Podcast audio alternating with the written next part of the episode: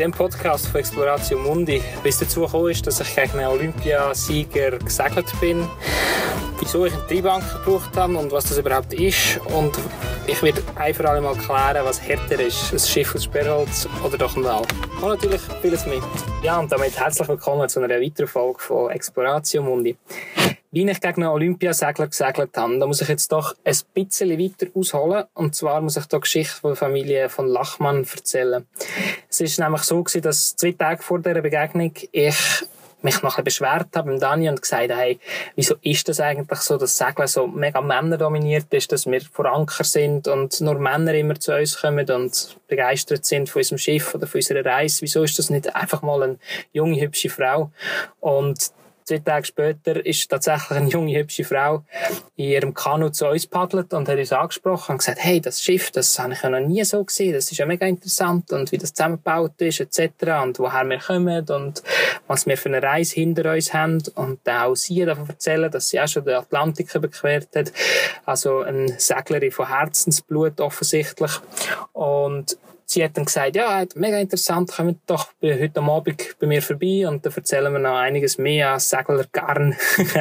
und so hat das dazu geführt, dass wir Bären vor dem Tor gestanden sind und wo dann das, ich muss wirklich sagen, Tor, Tor aufgegangen ist, haben wir dahinter ein Anwesen entdeckt, wie ich es etwas selten gesehen habe. Also ein riesiger Garten und so ein super schönes altes Haus, das von der Straße aus recht unscheinbar ausgesehen hat, weil es halt nur einen Stock hat. Aber drinnen ist es riesig hat verschiedene, wirklich so Flügel gehabt. Ähm, Im Garten sind Segelschiffe gestanden und es ist einfach wirklich noch ein Paradies gewesen. Und wir sind dann von Raum zu Raum, muss man wirklich auch so sagen, äh, einmal haben wir den Apro genommen, da sind wir den Pooltable, da haben wir noch etwas gegessen nehmen. und wirklich durch das Haus durchgeführt, das wäre irgendein Hotelkomplex. Und was sich durchs Band durchgezogen hat, ist ist Dekoration in dem Haus gewesen. Und zwar sind überall Segelbilder gehangen, da sind Schiffsmodelle umgestanden, oder so die Schiffsrelikte, so Kompass etc. Und eins von diesen Bildern hat uns speziell angesprochen, weil dort haben wir einen Olympiasieger gesehen, also wegen der Olympiamedaille im Maul, das klassische Bild. Und dann haben natürlich gefragt, wow, ist das, wer ist das? Ist das ein Brasilianer? Und dann hat sie gesagt, ja, nein, das ist eigentlich mein Vater, hat da die erste Medaille geholt für Brasilien. Und dann sind wir gesagt, wow, das ist ja unglaublich. Und dann hat natürlich noch mehr die Geschichte erzählen. Und die ist dann zurückgegangen bis auf ihren Großvater, wo, wo sie auch den Namen hat von Lachmann, wo auf Brasilien gekommen ist und eigentlich so wirklich so Segeln als Sport nach Brasilien gebracht hat. Segeln hat es natürlich schon lange vorher gegeben, aber nie so als, als Sport eben. Und er hat dann auch von Yachtclubs gegründet und Gelder sind geflossen. Es ist eine ziemlich reiche Familie, also es da doch sehr einflussreich gewesen und hat da einiges können aufbauen bis eben zum heutigen Tag, wo sie hier wohnen und rausgehen segeln im eigenen Yachtclub vor der Tür. Und sie hat uns dann auch erzählt, ja, übrigens, mein Vater, der kommt morgen vorbei, er hat hier auch ein Schiff und er will morgen da ein bisschen, ein bisschen Rennen segeln und, oder trainieren. Und dann haben wir gesagt, ja, yeah, wie cool ist das? Und wir müssen natürlich schon schauen, was wir da gegen ihn so zu bieten haben. Weil ich bin recht zuversichtlich gewesen. Habe, es ist ein J70 für die Leute, die das Schiff, den Schiffstyp kennen. Also es ist vom Grössenverhältnis etwa gleich wie der Weihen, aber natürlich auf Sport ausgerichtet. Aber es ist ein Einrumpfschiff. Und ich habe gedacht, na, mit Katamaran, vielleicht habe ich da tatsächlich ein bisschen eine Chance. Und so mit einem guten Gefühl haben wir dann am nächsten Tag sind wir neben sein Boot hergesegelt, so ein bisschen drumherum und dann am Vorbereiten gewesen, die Segel da. Und wo wir dann auf der gleichen Linie sind und so richtig angefangen haben, ist leider keine zwei, drei Sekunden gegangen. Da ist das andere Schiff abgedüset und wirklich sehr, sehr schnell, sehr, sehr klein geworden. Also wir haben da überhaupt keine Chance gehabt. Was aber natürlich auch muss gesagt sein, Olympiasieger, ja, aber auch natürlich ein viel, viel schnelleres Schiff. Also es ist kein Vergleich, wenn man äh, einen Wohnwagen mit einem Porsche vergleicht sozusagen. Aber ähm, Spaß hat es auf jeden Fall gemacht und wir haben dann auch sehr viel Zeit mit, äh, mit den Lachmanns verbracht. Die ganze Familie ist, ist am Segeln, der Vater, äh, die Brüder und wir haben dort noch ein cooles Weekend gehabt, bevor wir dann ab sind in, in Richtung Norden.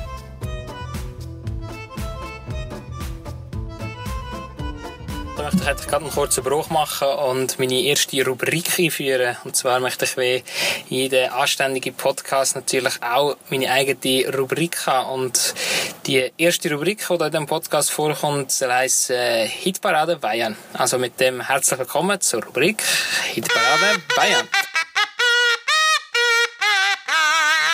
Ähm, in dieser Rubrik soll es darum gehen, Musik vorzustellen, die ich auf meiner Reise kennengelernt habe, entdeckt habe, die ich besonders schön gefunden habe oder vielleicht auch noch besonders lustig oder einfach eindrücklich und die Musik mit uns zu teilen. Ich habe eine Playlist auf Spotify, die ihr könnt anschauen könnt. Also die gibt es wirklich nur auf Spotify, heisst auch Exploration Mundi, sieht gleich aus wie der Podcast vom Cover, aber es hat dort eine wunderschöne Musik drin anstelle von meinem Gelaber, also es lohnt sich dort reinzuschauen. Und in dieser Rubrik möchte ich jeweils zwei, drei Titel von dort rausnehmen und über die ein erzählen. Da wäre zum Beispiel Meine Alma, also Meine Seele vom Uhapa, die ihr hier gerade hört. A minha alma tá armada e apontada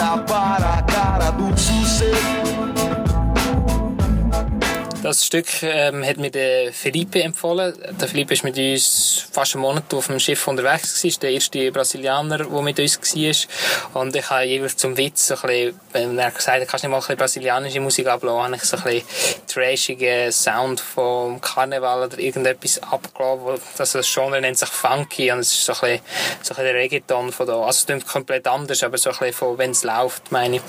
Und ich habe ihm so gesagt, ja, nein, das ist jetzt für mich so die ähm, brasilianische Hochkultur von der Musik und das hat ihn natürlich komplett genervt. Und das erste Stück, da hat er gesagt, ja, ich zeige dir jetzt mal richtige, coole Musik von da, eine gute Musik und das Stück «Meine Alma» ist tatsächlich das erste das er mir gezeigt hat. Also es hat dementsprechend grossen Wert, wenn dir ein Brasilianer versucht zu erklären, dass es gute Musik ist und das Stück als erstes läuft. Und der Philipp hat natürlich nicht bei dem Stück sein, sondern hat mir gerade ein weiteres gezeigt, und zwar wäre das «Metamorphose Ambulante» vom Haul Seixas wenn ich mir das ungefähr so aussprechen darf. Und das hören wir gerade jetzt. Eu prefiro ser essa metamorfose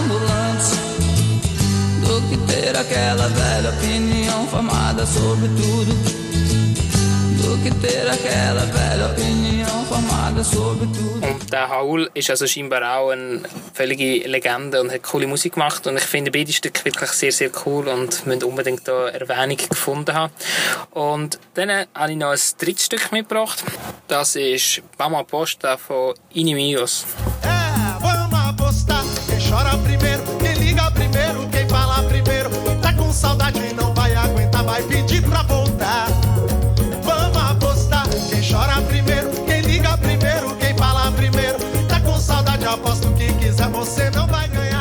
Und das Stück für mich, das ist jetzt nicht ein Vorschlag von Felipe gewesen, aber es zeigt für mich doch nein, ist so ein bisschen, wie äh, Brasilien oder brasilianische Musik so ein funktioniert. Das war jetzt eher so ein, ein einfaches Lied gewesen, aber einfach so cool, wie alle mitsingen und es ist wirklich so bei allen berühmten Liedern, die Leute kennen die Lyrics so gut wie immer. Also es ist, und alle kennen sie und alle singen mit und du kannst auch völlig legitim auf der Straße laufen und irgendein, irgendein Lied singen, was bei uns glaube ich schon weniger der Fall ist.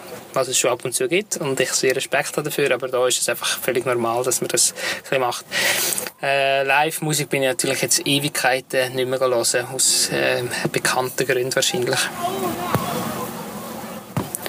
Ja, das war es also mit diesen drei Stück. Damit schließe ich jetzt die Rubrik offiziell.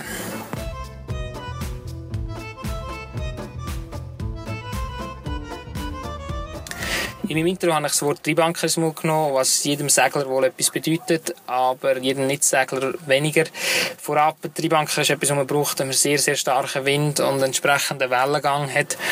Und das haben wir dann leider gebraucht, als wir von Busios nach Abrolios gesegelt sind. Es gibt jetzt wahrscheinlich ein paar technische oder segeltechnische Minuten für jeden, der das zu viel ist, würde ich jetzt empfehlen, einfach ein paar Minuten vorzuspulen und dann wieder in allgemein verständliche Parts zu gehen.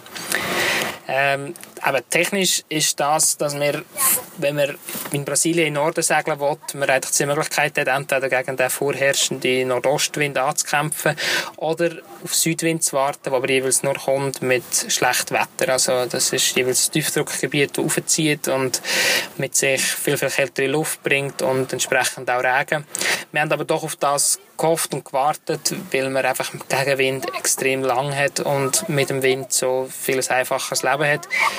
Was wir leider nicht ähm, erwartet haben, ist, dass der Wind so stark wird. Das ist auch in der Prognose nicht so gesagt. Also es heisst 10 Meter Welle maximal und 20 Knöpfe, vielleicht mal 25. In Wirklichkeit sind es dann aber bestimmt 30 Knöpfe gewesen, teilweise 35 Knöpfe Böen und die Welle bestimmt grösser als 2 Meter. Es ist immer sehr schwierig, das zu sagen. Man kann sie nicht messen, aber ich hätte es auf mehr als zwei Meter äh, eingeschätzt und vor allem die kurze Wellenperiode ist zu schaffen gemacht. Also es ist wirklich eine Welle nach, dem anderen gekommen, nach der anderen gekommen und entsprechend sind die Wellen auch oft gebrochen. Wir haben dann nur noch mit ganz, ganz kleinem Segel ähm, uns fortbewegt, also wirklich Fock nur noch ganz klein abgekräft und haben dann irgendwann auch das müssen streichen, weil es einfach zu viel wurde. Also, das haben wir gemerkt, dass das Schiff einfach ständig ins Gleiten gekommen ist und dann aus dem Ruder gelaufen ist, weil einfach die Ruder nicht mehr im Wasser drin sind. Und entsprechend haben wir dann auch von Leinen raushängen zuerst zum Schiff abbremsen und das hat wirklich nicht gelangt. Wir haben dann immer noch mit 50 Meter Leine haben wir, also 50, zweimal 50 Meter Leine, an jedem Rumpf 50 Meter Leine haben wir immer noch 6, 8 Knöpfe erreicht. Und das ist dementsprechend das Problem gewesen, weil wir Südwind hatten, aber in Nordosten haben müssen segeln. Also wir haben irgendwie ein bisschen Höhe gegen den Wind müssen machen und um das zu bewerkstelligen, hätten wir ein bisschen gegen müssen. Und wir hatten das Problem gehabt, dass wir mehr und mehr auf die Küste gedrückt worden sind. Also wir hatten dann noch in der Nacht irgendwann noch 15 Meilen gehabt zur Küste und sind immer noch so schnell gewesen, da habe ich dann entschieden, den Treibanker rauszunehmen. Und das ist jetzt also eben ein Anker, der nicht an Grund kommt, sondern wie ein Fallschirm im Wasser hängt und die Idee hat, das Schiff so fest wie möglich abzubremsen. Ich habe dann also ausgebracht und dann haben wir wirklich nur noch so zwei, drei Knöpfe gemacht, was eine grosse Lösung war und die Wellen sind unter uns durchgezogen und wir haben eigentlich unsere schwimmende Plattform gehabt, ohne Probleme und gemütlich können sogar kochen etc. Während der Regen war, wäre es wirklich ganz schön gemütlich gewesen. Und wir haben dann einfach die Nacht abgewartet, bis dann der gröbste Teil durch ist und dann am nächsten Morgen den Anker wieder reingeholt und wieder Segel gesetzt und Kurs Richtung Abrollius gesetzt. Es war also sehr Kampf gewesen, auch also die ganze Strecke von Busius bis nach Abrollius. Wir hatten eben sehr, sehr heftige Bedingungen gehabt und sind nur noch froh gewesen, dort anzukommen und endlich wieder mal ein bisschen guten Schlaf können, können zu geniessen.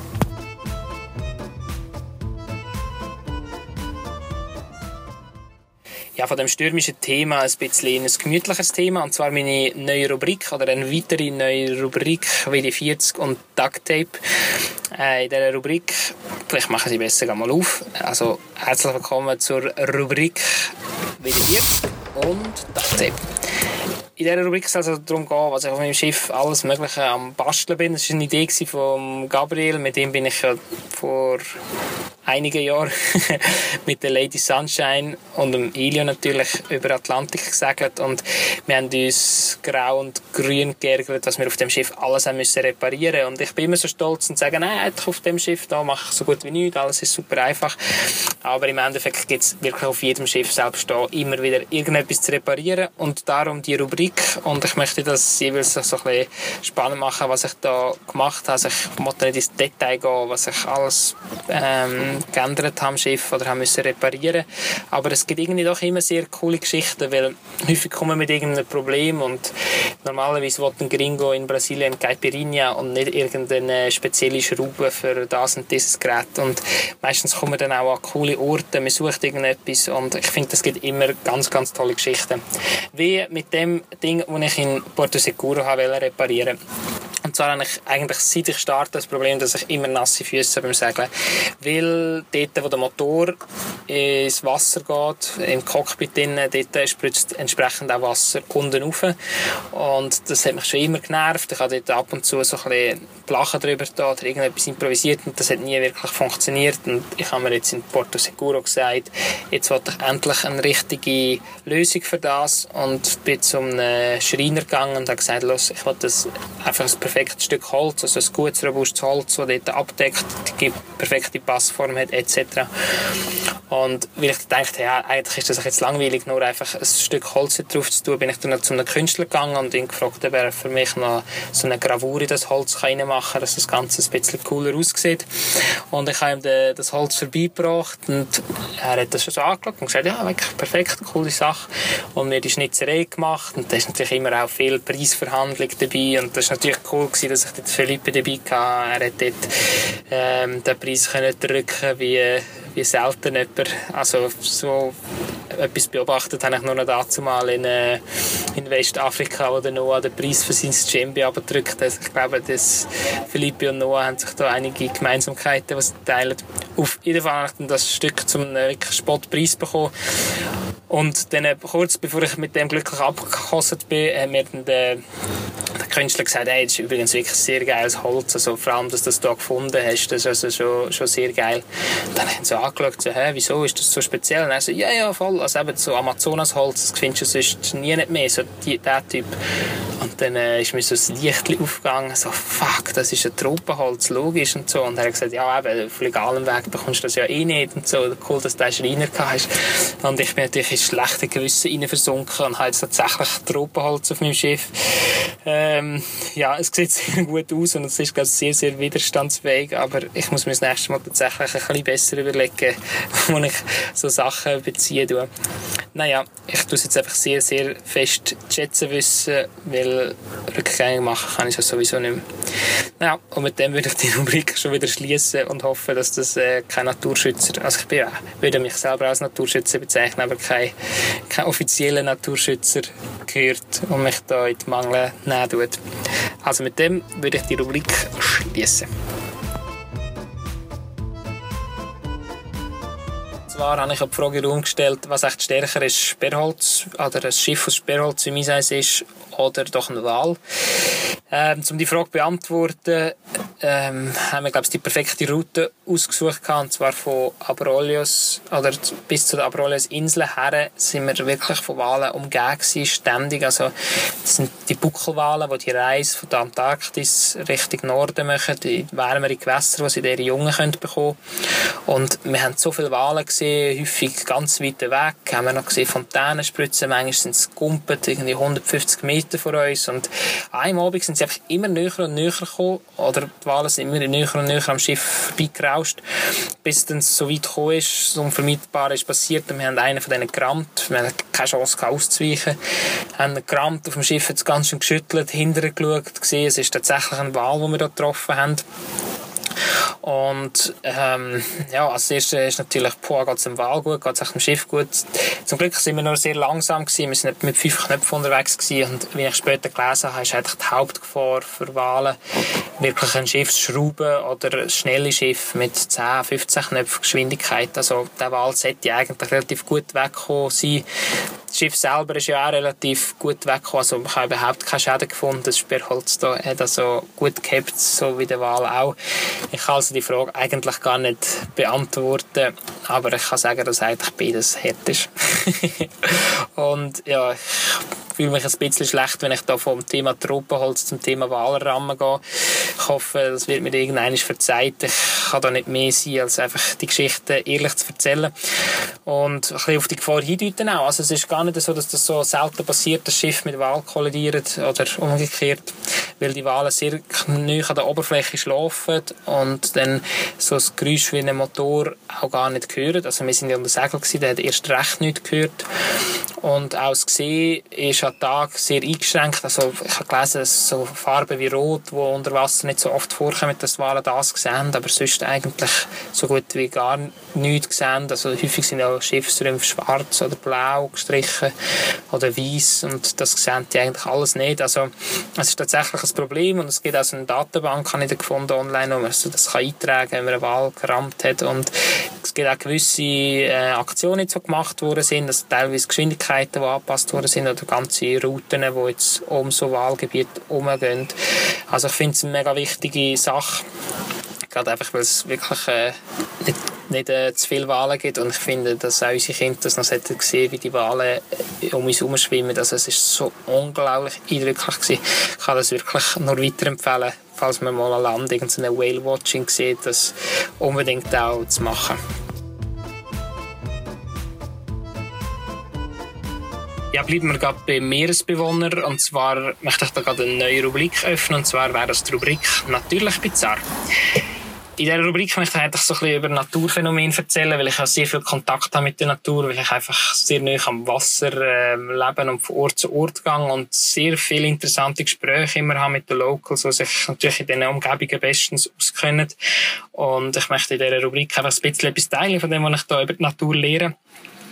Und anfangen möchte ich mit dem Thema Pinguine. Und zwar habe ich in der letzten Folge gesagt, dass ich einen Pinguin getroffen habe in, in Busios, also nicht von Rio de Janeiro, und dass wir dort äh, alle nicht so gewusst haben, was das genau soll. Ist das jetzt Klimaerwärmung oder ist das, äh, ist das ein Pinguin, wo, wo da jedes Jahr kommt oder wie, wie ist das genau? Und ich habe tatsächlich eine Antwort bekommen und zwar nicht von irgendjemandem, sondern von einem Meeresbiolog und er hat mir da einige Papers zugeschickt. Also vielen Dank Silvan für die wirklich ausführlichen Antworten. Ich versuche jetzt das da in dem Podcast in zwei, drei Minuten abzubrechen, was du mir da alles erklärt hast und ich hoffe, dass ich äh, da bei den Worten bleibe und nicht äh, etwas falsch verstanden habe. Und zwar ist das so, dass die Pinguine, dass sich das da um die Magellan-Pinguine handelt, die in Patagonien leben. Und die Pinguine reisen jedes Jahr, so wie die Buckelwale auch, in Richtung Norden, wo es wärmer ist. Und sie gehen also von den kalten Meeresströmungen lassen sich tragen in Richtung Norden. Und es gibt eigentlich jedes Jahr wieder, dass da ab und zu ein paar Pinguine ein bisschen weitergehen als, als die meisten, als ihre Kollegen. Und so hat eine Studie erzählt, dass ungefähr 2500 Pinguine in Brasilien gefunden worden sind. Also es werden sich einiges mehr aber das sind die, die gezählt worden sind. Und etwa 300 davon sind in Rio de Janeiro anzutreffen. Also wir haben da doch gar Glück gehabt eigentlich, dass wir da überhaupt einen von diesen wenigen Pinguinen gesehen haben. Und was jetzt Klimaerwärmung macht, aber trotzdem Einfluss hat, ist, dass eigentlich immer mehr Pinguine so weit in den Norden kommen. Und das ist, weil die Meeresströmungen verändert werden und kälteres Wasser bringen nach Patagonien und dementsprechend Pinguine dazu zwingt, weiter in den Norden zu gehen. Und weil die Strömungen teilweise dann auch stärker sind als normal, treibt es die Pinguine viel weiter in den Norden und es kommen also mehr und mehr Pinguine ähm, in, in warme Norden. Dann. Und das ist an und für sich eigentlich kein Problem direkt. Also ein Pinguin kann ja schwimmen, der hat damit überhaupt kein Problem. Es gibt da zum Beispiel auch den Fall von einem äh, Pinguin, wo mal gerettet wurde von einem Fischer auf der Ilha Grande. Das ist in Rio de Janeiro. Und der kommt jedes Jahr kommt er wieder retour zu genau dem Fischer und bleibt ein paar Monate dort und geht wieder retour. Also die Reise kann für einen Pinguin völlig ungefährlich sein, muss sie aber nicht. Also weil umso länger die Reise geht, umso mehr Gefahren lauern eigentlich. Also das sind natürliche Gefahren wie einfach Unterkühlung oder, oder Futtermangel, aber auch Gefahren vom Mensch, vom Boot oder von Plastik oder von Fischernetz. Also das ist eigentlich dann so das indirekt gefährlich. Also nicht Klimaerwärmung selber, sondern einfach, dass es dazu führt, dass eine längere gefährliche Reise äh, auf sich genommen wird. Und dass es die ähm, veränderten Meeresströmungen wirklich gibt, das zeigt auch, dass 2004, wenn ich das richtig im Kopf habe, dass es dort einen Hurricane gegeben hat, das erste Mal vor Südamerika. Und das ist also schon so ein bisschen ähm, beunruhigend, dass es da so krasse Veränderungen gibt. Ein Thema zum Nachdenken, aber ich möchte trotzdem die Rubrik mit diesen Worten schließen. Ja, und da jetzt eigentlich alle Rubriken zu sind und auch meine Anfangsfragen mehr oder weniger beantwortet sind, komme ich da zum Schluss. Und ich in Zukunft immer so machen, dass ich eine kleine Entdeckung teile, die ich gemacht habe. Vielleicht auch mal größere Entdeckung, aber äh, zumindest diese Woche oder das Mal ist es eine kleinere Entdeckung. Und zwar äh, geht es um Avocados. Ich weiß nicht, ob ihr die noch kaufen oder komplett boykottieren. Aber falls ihr mal kauft und eine schlechte verwünscht, die gar nicht so viel Geschmack hat, könnt ihr euch freuen und einen Saft daraus machen. Das ist nämlich sehr geil. Habt ihr die Avocado, verstampft sie, mischt sie mit äh, Milch und mit Zucker und ihr habt ein, ein super Säftchen für euch. Das war jetzt so wirklich mein zum Morgen in den letzten Monaten, weil irgendwie die Avocados in Brasilien anders sind als die Avocados, die wir importieren von Mexiko oder wo auch immer. Also, sie sind grösser und haben aber ein bisschen weniger Geschmack und das daraus zu machen ist also wirklich perfekt. Im Optimalfall findest du ein paar Chiasamen zum drauf machen und dann ist das wirklich etwas sehr, sehr Geiles. Es sieht nicht besonders appetitlich aus, aber es ist wirklich sehr, sehr gerne. Ja, das wäre es eigentlich gewesen. Ähm, abonniert mich, teilt mich etc. Ihr wisst Bescheid. Und ich habe noch eine weitere Frage an euch, und zwar, ob ihr Fragen an mich habt. Ich fände es sehr cool, in diesem Podcast so ein bisschen Fragen von euch zu beantworten. Ihr könnt mir die Fragen via wie auch immer schicken, Mail, WhatsApp oder Instagram oder Kommentar auf iTunes oder wie auch immer. Ich schaue es mir auf jeden Fall an und dann kommen wir vielleicht auch schon bald in den Podcast.